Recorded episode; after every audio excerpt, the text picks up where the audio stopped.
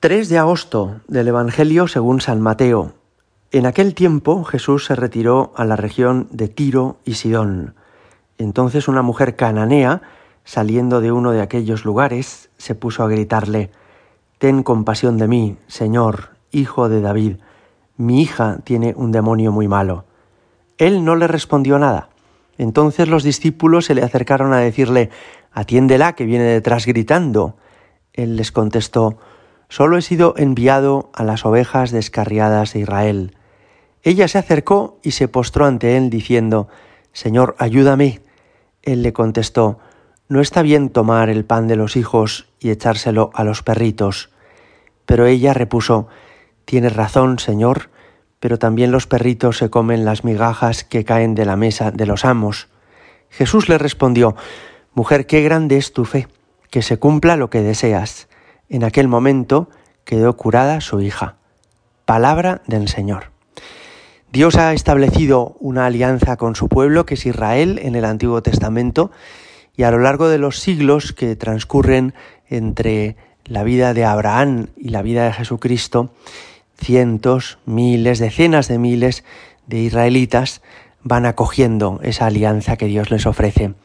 Una alianza con la cual Dios se compromete a que no les va a faltar nada, a que tendrán alimento, protección en las batallas, una tierra fértil en propiedad y una alianza que exige de ellos al mismo tiempo el cumplimiento de la ley, la oración, en el fondo la adhesión leal a Dios, el compromiso de cumplir todo lo que Dios prescriba.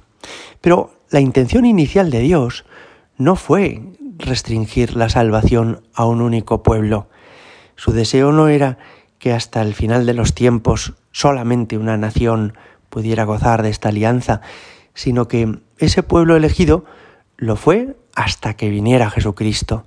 Jesucristo ha querido extender esa salvación, esa alianza, a todos los pueblos de la tierra.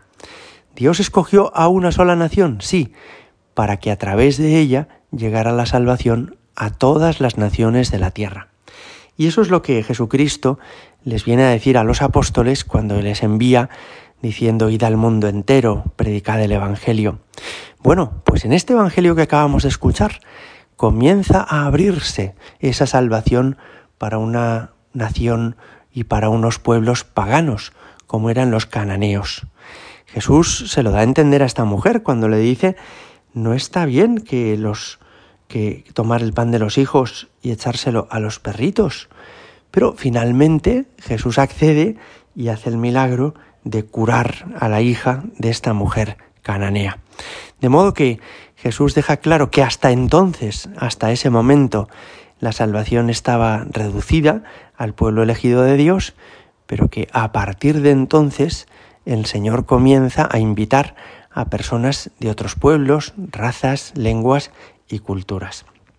Qué afortunados somos porque nosotros no somos de raza judía y sin embargo gracias a que hemos nacido ya después de Jesucristo, hemos acogido esta invitación que el Señor nos hace a gozar de su amor y de su salvación, a participar de su alianza. ¿Y por qué el Señor hizo una excepción con esta mujer? Me parece que hay dos rasgos en ella que pudieron emocionar particularmente a Jesucristo. En primer lugar, el amor que tenía a su propia hija. No le pide nada para ella misma, sino que pide para su hija. Ten compasión de mí, Señor, mi hija tiene un demonio muy malo, le dice al principio, y después se postró ante él, Señor, ayúdame, y después todavía le insistió más, Tienes razón, Señor, pero también los perritos se comen las migajas que caen de la mesa de los amos. Jesús ve que esta mujer quiere a su hija de una manera extraordinaria, que le importa más la vida de su hija que su propia vida, que suplica por su hija porque es lo que más quiere en esta vida. Y en segundo lugar, probablemente a Jesús le edifica mucho la humildad de esta mujer. Es decir, que ella no se cree con derecho a nada, que ella no va reclamando o exigiendo nada, sino con una humildad extraordinaria reconoce que ella no es judía, pero le pide al Señor que tenga compasión. Y esto al Señor le enternece. A veces nos presentamos ante Dios con una postura que al Señor no le puede gustar, que es con una cierta arrogancia. Oye, que yo llevo no sé cuánto tiempo ya en la parroquia, esto que te estoy pidiendo me lo tienes que hacer. Oye, que yo ya llevo no sé cuántos años de sacerdote, así que ahora me tienes que hacer caso. Cuando vamos de esa manera a Dios, tenemos poco que conseguir, porque como dice la Virgen en el Magnificat, el Señor derriba del trono a los poderosos y enaltece a los humildes. Solo quien se presenta ante Él con humildad, solo quien se presenta ante Él consciente de su grandeza, la de Dios, y nuestra pequeñez, es posible que obtenga de Dios lo que necesite.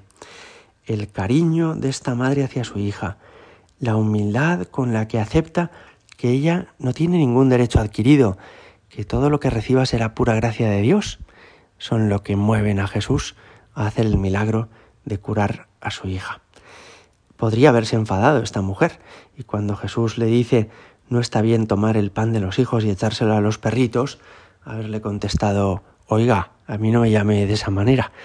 Pero no, entendió que efectivamente, al lado del pueblo elegido de Dios, ella no era una mujer con derechos que pudiera reclamar, sino que podía simplemente mendigar lo que sobrara, suplicar la compasión de Dios. Y esto al Señor, como os decía, le enternece. Hoy te damos gracias, Señor, porque tu salvación ya está accesible a todas las razas de la tierra y te pedimos que sepamos siempre dirigirnos a ti con confianza, con humildad y con verdadero amor por las personas por las que pedimos. Gloria al Padre y al Hijo y al Espíritu Santo, como era en el principio, ahora y siempre y por los siglos de los siglos. Amén.